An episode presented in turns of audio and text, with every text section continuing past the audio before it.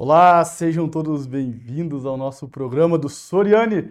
Fala pessoal, e aí galera do Instagram, beleza? Quem tá aqui no Instagram só de bobeira, quiser pegar uma imagem melhor, um áudio melhor, pula lá pro YouTube. O link vocês acham em algum lugar, tá? Nos stories, tá? Em quanto é canto. Beleza? Vamos pra lá no, no YouTube que a imagem tá melhor.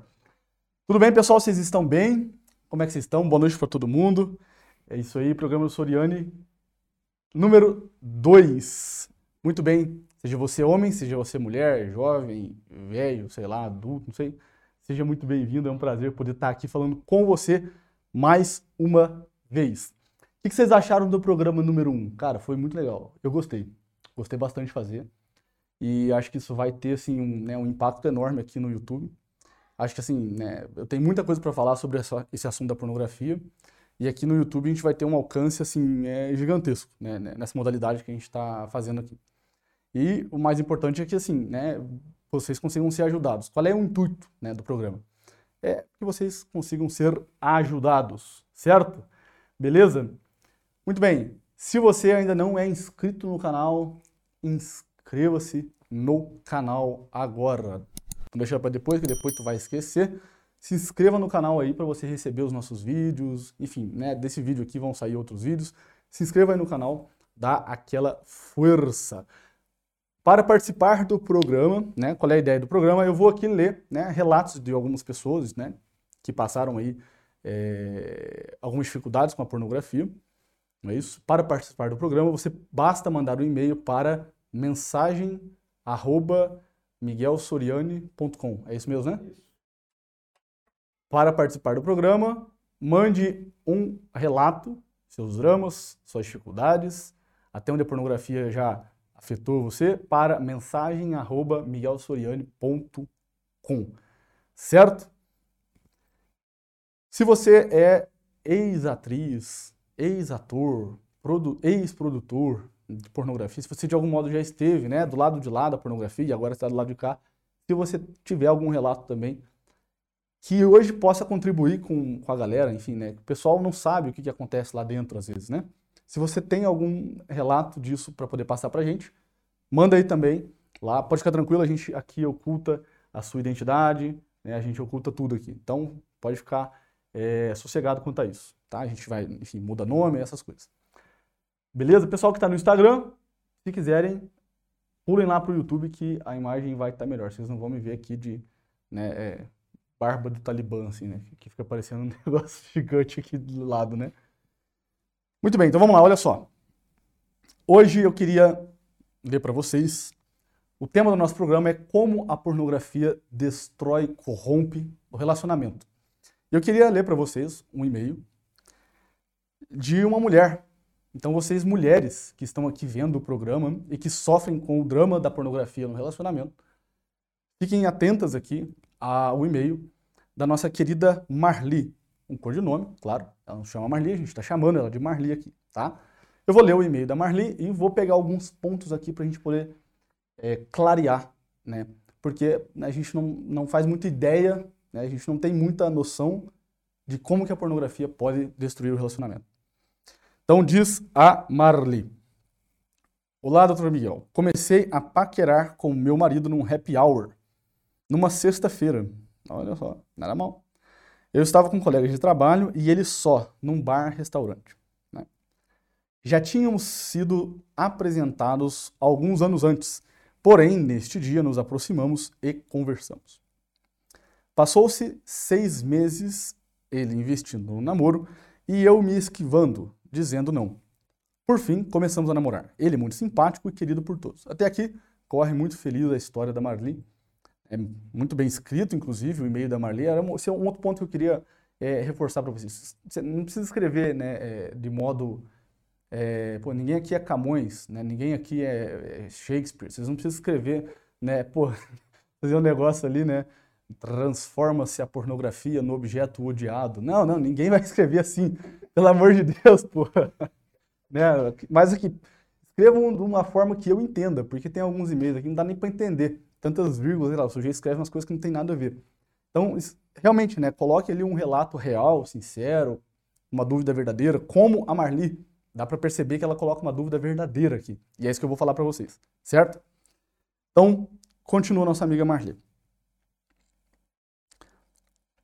Só que ele havia saído de um casamento muito complicado, pois a infidelidade já era de ambos os lados. Um saldo de quatro filhos, ou seja, o sujeito ele tinha quatro filhos, certo? Tudo bem, né? Começamos o um namoro com aprovação geral dos amigos, parentes e até da minha patroa na época. Compramos uma casa, passamos a conviver e até aí tudo tranquilo. Até que ele começou a sugerir sexo a três. Né? Sexo a três, ali, chamar uma terceira pessoa para participar do ato sexual. Né? Então, o marido começou a sugerir isso. Eu resisti por um tempo, depois ele começou a alugar filmes pornográficos, sempre com o mesmo estilo de sexo, a três. Né? Acabei cedendo, com muita vergonha, por muito tempo. Mas aquilo me fazia muito mal, me adoecia. Eu sabia que estava errado. E que eu iria para o inferno, literalmente. Bom, aqui né, não, não quero entrar nesse, nesse âmbito, porque né, não, nem, nem eu, nem você é, somos aqui Deus para poder julgar para onde é que você vai depois da morte. Mas o fato é que, né, quer dizer, né, acabei cedendo por, por um certo tempo e aquilo me fazia muito mal. Eu adoecia. Né? E aqui, assim, é um primeiro ponto que eu já quero falar com vocês, né, sobre isso daqui. É, é claro que isso adoecia você, né, Marlene? E para mim e para você, né, você que está aqui assistindo. Todas as vezes, presta atenção, todas as vezes que a gente faz alguma coisa, tá certo? Vamos dizer assim, que a gente sabe que é errado e que a nossa consciência moral acusa aquele erro, mas mesmo assim a gente faz, é claro que isso adoece a gente. É, tem um, um, terapeuta chamado Igor Caruso, um psicólogo chamado Igor Caruso, que ele dizia o seguinte: a neurose é a repressão da consciência moral. Então, assim, é claro que a pessoa adoece psiquicamente quando ela finge não saber que aquilo é errado e mesmo assim ela faz. É isso? Quer dizer, ela, ela pensa X, mas ela está o tempo todo fazendo Y. É claro que isso daí adoece. É claro que isso começa a adoecer e, você começa a ficar irritada, deprimida, ansiosa e daqui a pouco não sabe por que está, enfim, né, é dessa forma. Tudo bem. Sempre que acontecia, eu ia correndo para o banheiro, só faltava arrancar com as unhas a minha própria pele, querendo limpar a sujeira que estava, na verdade, na alma. Isso é muito comum de acontecer, né? Muito comum de acontecer, por exemplo, em pessoas que, se, que foram vítimas de abuso ou pessoas que se sentem abusadas sexualmente. Pessoas que foram abusadas sexualmente ou se sentem vítimas de abuso, depois que o ato acontece, elas vão para o banho e ficam se esfregando ali, até machucar muito a pele. É, como quem, na verdade, quer, quer, lavar, um, né, quer lavar a alma, mas é, não sabe como alcançar é, o próprio coração, não sabe como lavar o próprio coração, não, não conhece os meios disponíveis para se lavar o próprio coração, então a pessoa ela tenta insistentemente se lavar na, na água do banho, né? tenta se lavar ali na, na água do banho. Vocês vão entender onde é que eu estou querendo chegar. Rezei, rezei, rezei pedi a Deus muita força. Eu consegui reunir dentro de mim os cacos que ainda restavam e dei um basta. Eu consegui dizer não. Já se passaram 20 anos desde esse não. Ele insistia muito, mas eu me mantia firme. Contudo, eu não consigo mais ter relação sexual de forma espontânea. E aqui é o centro da mensagem que eu quero falar com vocês hoje. Eu só cumpro meu papel de esposa a duras penas. Casamos na igreja há 12 anos. Às vezes ele ainda tenta tocar no assunto, mas eu não deixo prosseguir. Eu amo com todo o meu coração e rezo pela conversão dele diariamente. O que mais eu posso fazer? Sinto que ele ainda pensa nisso, ainda quer, e para completar, ele passa horas assistindo pornografia no celular. Vídeos pequenos que outros amigos compartilham no WhatsApp. Como eu posso ajudá-lo? Fora isso, que não é pouco, vivemos bem. Nos tratamos bem, fazemos planos e projetos juntos para a nossa velhice, que já bateu na porta. Tenho hoje 59 anos. Então, olha só, Marli, né? Para você e, e para todo mundo aqui, né? Quer dizer, então, Marli, ela tem um histórico de alguém que acabou cedendo, né, para algo que a relação sexual né, de três pessoas, a suruba lá de três pessoas. Primeira coisa, ela, ela sempre soube que isso era errado. Né? Ela sempre soube que isso era errado. Você sempre soube que isso era errado, Marli, de algum modo. Né? E, no fundo, o que me cheira aqui é, é aqueles né, traços que a gente chama de codependência, né? aqueles traços da mulher que ela precisa estar tá o tempo todo tentando salvar o marido de um problema. Como quem diz assim, olha, eu preciso dizer sim para isso aí que ele está me propondo, porque se eu não dizer sim, ele vai se afundar ainda mais na pornografia, ele vai se, né? Então, por um lado, a gente tem mulheres como você, Marli, que fazem isso. Né? E por outro lado, a gente tem mulheres que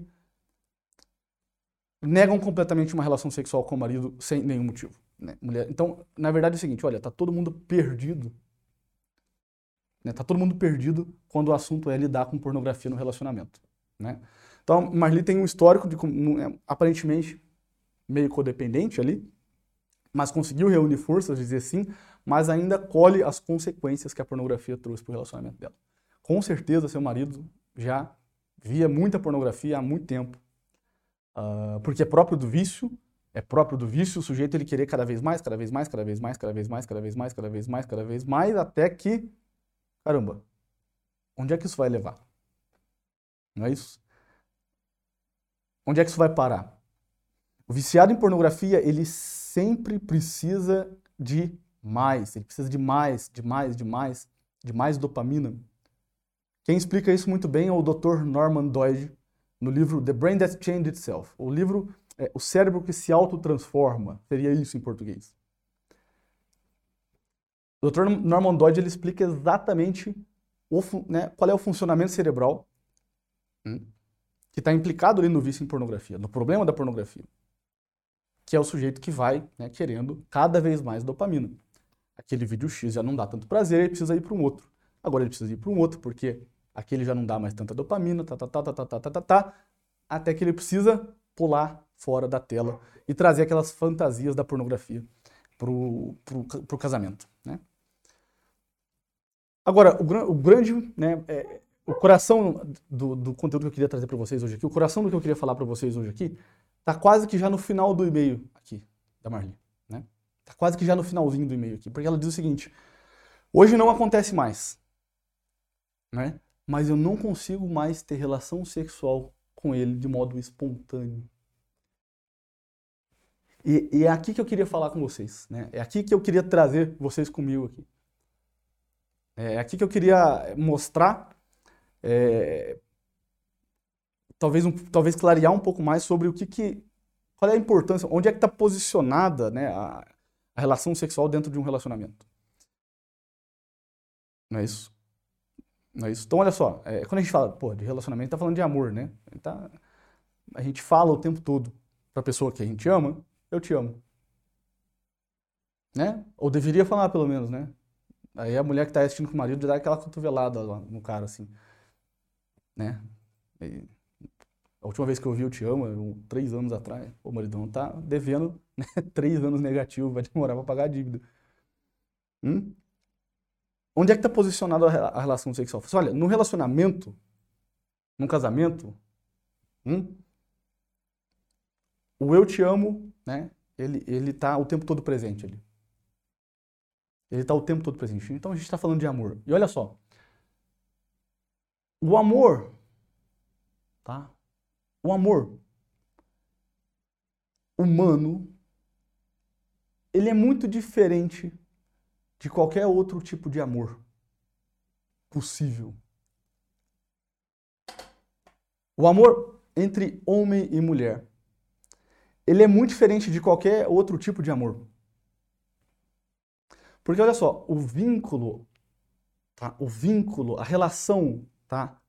Que se estabelece entre duas pessoas que se amam, entre marido e mulher que se amam, esse vínculo, ele é de todos os vínculos né, possíveis o mais forte, o, o mais indestrutível. O que eu estou dizendo é que você, né, Marli, o, o, vínculo que você tem com o seu marido, ele é muito mais forte do que o vínculo que você tem com seus filhos, por exemplo. Do que o vínculo que você tem com seus pais, por exemplo. Do que o vínculo que você tem né, com seus avós. Quer dizer, existe algo que une você ao seu marido. Algo por assim dizer, cola o, coração de vocês dois um no outro. Existe algo que, não é isso? É, que dá vida para esse relacionamento. O amor humano, o amor humano, diferente de todos os outros amores, não é isso? Ele, ele tem uma, vamos dizer assim, uma, uma peculiaridade. Hum? Ele olha para aquela pessoa, presta atenção nisso aqui. Ele olha naquela pessoa, ele diz assim: Eu quero me unir para sempre com você. Eu quero ser todo seu. Eu quero me unir eternamente a você. Eu quero estar tá sempre com você. Eu quero ser sempre seu. Um cachorro, né, um animal, uma vaca, ela não olha pro boi e fala um negócio desse para ele. O boi nem percebe isso na vaca. O boi, é, assim, ele é incapaz de, de perceber isso na vaca. Ele vai lá, né, quando ele lá, tá com vontade de ter uma relação sexual, o boi tá lá no instinto, ele vai lá e faz e pronto, acabou. E não existe vínculo algum, tanto que ele pode fazer com outra vaca, e para ele tanto faz, e para a primeira vaca também para ela, tanto faz, tanto fez se ele fez com ela, se ele fez com a segunda, terceira. Bom, ela nem consegue captar esse elemento. No amor humano existe uma diferença, que é o seguinte, olha, quando eu amo você, eu quero me unir a você. Eu quero ser seu. Eu quero estar com você para sempre. Isso quer dizer que é o seguinte. Isso quer dizer que é o seguinte. Existe algo no relacionamento né, entre homem e mulher que mostra, que, que simboliza, que representa esse amor elevado. E é isso que nós chamamos de sexo. A relação sexual, olha só. Isso é para mim e para você e, e, e para Marli que me escreveu aqui no e-mail, né? É por isso que me fere muito o coração ver que ver você, Marli, escrevendo para mim aqui que você hoje não consegue mais ter esse ato de amor com com o teu esposo. E que quando você tem, você tem a duras penas. E me fere muito o coração, né? e desperta algo em mim, algo combativo em mim, é quando eu, eu, eu olho e vejo que isso aconteceu por conta da pornografia. Por conta da pornografia. Porque a relação sexual é de todos os atos humanos. Presta atenção nisso aqui.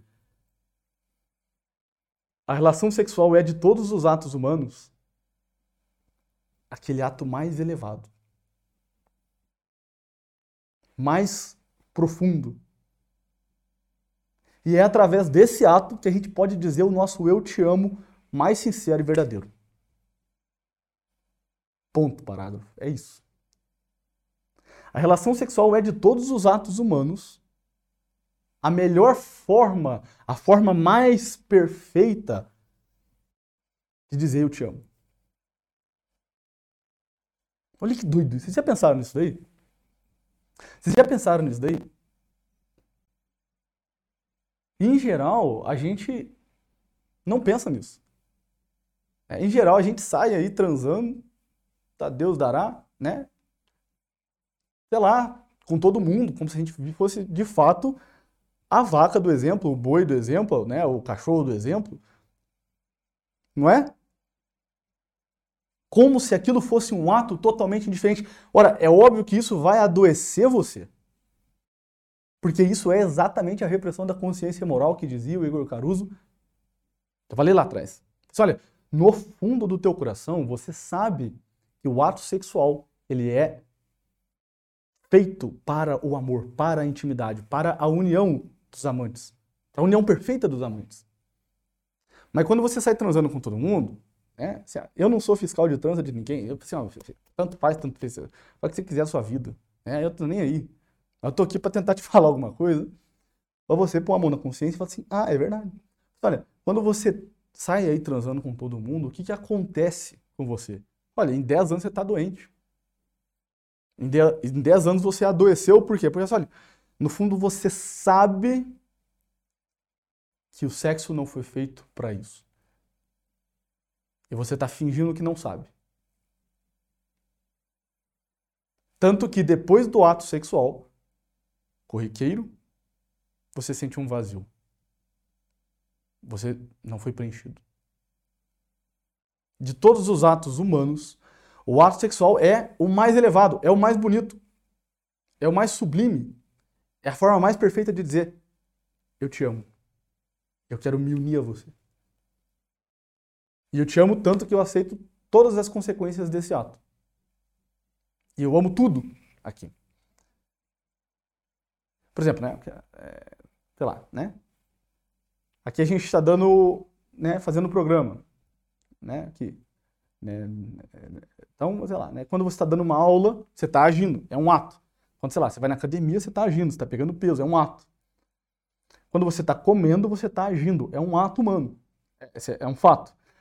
Agora, existe uma hierarquia nos atos humanos.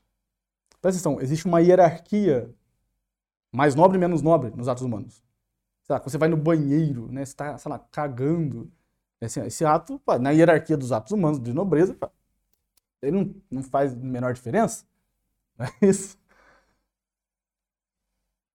Agora, existem atos que são mais nobres que outros atos. Por exemplo, dar uma aula é mais nobre do que comer, por exemplo. Agora, olha só, Junta, junta todos esses atos aqui que passou pela tua cabeça. Presta no que eu estou falando. De todos os atos humanos, o ato sexual é o mais elevado. Sabe por quê? Porque deste ato pode ser que saia uma nova vida a encarnação do amor de marido e mulher. A encarnação do amor dele e dela. Falei assim, olha, o nosso amor, meu bem, ele foi tão grande. Ele foi tão grande que precisou, ele precisou virar uma terceira pessoa. O nosso amor ele foi, tão, ele foi tão grande que ele precisou ser encarnado, ele precisou ser derramado. Um filho é um amor feito carne. Olha, eu tenho três filhos. Quando eu olho para eles, eu falo assim, olha, é, eu lembro do amor que eu tenho com a minha esposa. É o nosso amor encarnado. Eles estão ali para lembrar que eu amo você e que eu vou estar sempre junto com você. É por isso que muito é, dói no meu coração quando eu vejo uma história como a da Marli, que diz que não consegue mais ter uma relação sexual com o próprio marido de modo né, assim, espontâneo. Olha, é, é muito triste porque a gente não vê o ato, a gente não vê a relação sexual com esse olhar. A pornografia ela ensinou a gente a ver a relação sexual com um olhar de bicho, pô. Né? Como se fosse, como eu falei, como o exemplo da vaca, o exemplo do cachorro.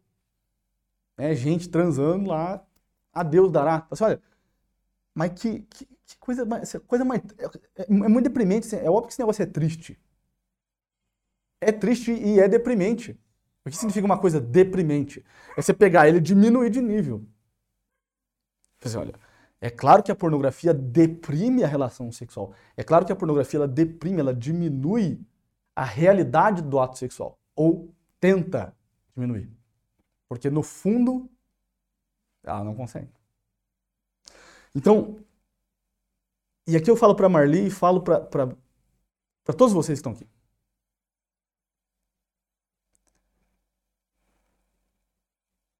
Eu sei que é difícil, Marli, que você passou por, por anos aí se envolvendo né, nesse tipo de coisa. Talvez um pouco perdida, sabe, né? Não sei se eu, se eu né, digo sim aqui pro meu marido. No fundo eu sei, eu sei que eu tenho que dizer não, mas mas eu casei com ele. Eu, eu sei que um pouco perdida. Né? E talvez já são tantos anos que vocês estão longe um do outro. É, mas eu, eu queria que você tentasse, por um instante, olhar para o ato sexual, olhar para a relação sexual sem essa manta que te encobre e que te impede de olhar para o alto sem essa nuvem que, vamos dizer assim, está turvando a, a sua visão. e que está te impedindo de ver o que, que realmente o ato sexual é.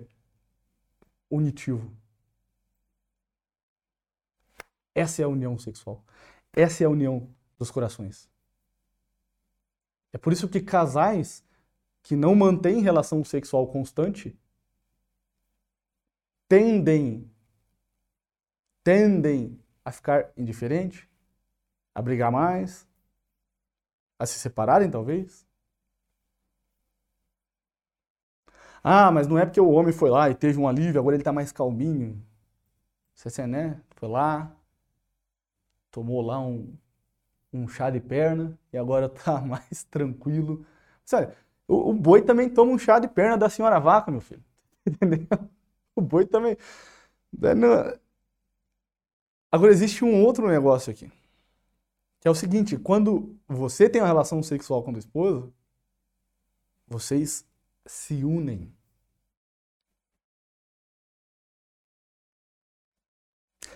Tem uma pergunta aqui que é: por quê? Qual é o sentido disso? Gente pode responder num outro momento. E aí a gente vai na finalidade do matrimônio. Por que, que eu casei com essa pessoa? Por que, que eu tô casado? E onde é que eu tenho que levar essa pessoa? Quando a gente entende isso, para onde eu tenho que levar essa pessoa, a gente vai entender por que, onde é que o sexo entra. E é muito bonito ver isso. Só tem uma finalidade, a relação sexual aí, né? Então, olha só. Aqui, como eu falei, né? Eu falo para Marli e para todos nós aqui, né? Falo para Marli e para todos nós aqui. Tenta tirar a sujeira que a pornografia já jogou no teu olho e tenta olhar para o ato sexual tal como ele é tenta olhar para o ato sexual com um olhar mais puro. E com um olhar mais puro aqui, né, é, é, as pessoas às vezes acham ruim da gente falar isso e, e já associam isso com um negócio religioso. Não, não, não é isso, meu filho. Assim, né, é, é parte ser implicante também. Parte ser implicante.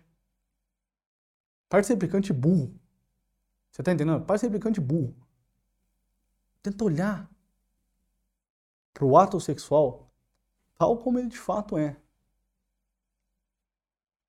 uma ferramenta, vamos dizer assim, uma linguagem, uma palavra no dicionário, a mais perfeita para dizer eu te amo. Porque quando a gente ama alguma coisa, a gente quer o quê? Se unir a ela. Quando a gente ama um amigo, por exemplo, o que a gente quer? A gente quer estar perto. Né? E quando não está perto, você sente saudade. Quando você ama, né? Sei lá, dormir na rede, você quer o tempo todo tá deitado na rede. Quando você ama, né, sei lá, ficar lá no Instagram fazendo nada, ao invés de seguir o Miguel Soriani, né? Você tá o quê? Pô, tá, tá, quer fazer isso o tempo todo. Bom, quando você ama uma pessoa, você quer o quê? Se unir a ela. E essa união, presta atenção, essa união ela acontece no ato sexual. Isso faz um bem danado para a família, isso, isso estabiliza. Né? Tudo flui bem na casa. Isso tira a ansiedade das crianças. É, assim, ó, não todo, existe um, um, um, uma ideia que a gente pode explicar aqui que é o seguinte: olha, o ato sexual, quando acontece no casamento, com regularidade, os filhos crescem mais seguros. Quando o ato sexual ele não está acontecendo, a família ela começa a ruir. Óbvio. Por quê? O, este ato aqui, a criança, né, a criança ela percebe assim, olha, peraí. O ato que me trouxe a existência, o ato que me trouxe a vida, este ato, agora ele está sendo colocado em xeque. Agora ele está suspenso. Então a criança ela como que começa a, vamos dizer assim, pisar num solo não tão firme.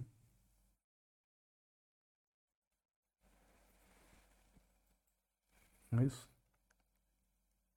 É isso. Então, é, é, muito triste a gente ver como que a pornografia ela feriu essa nossa capacidade de olhar para a relação sexual tal como ela é.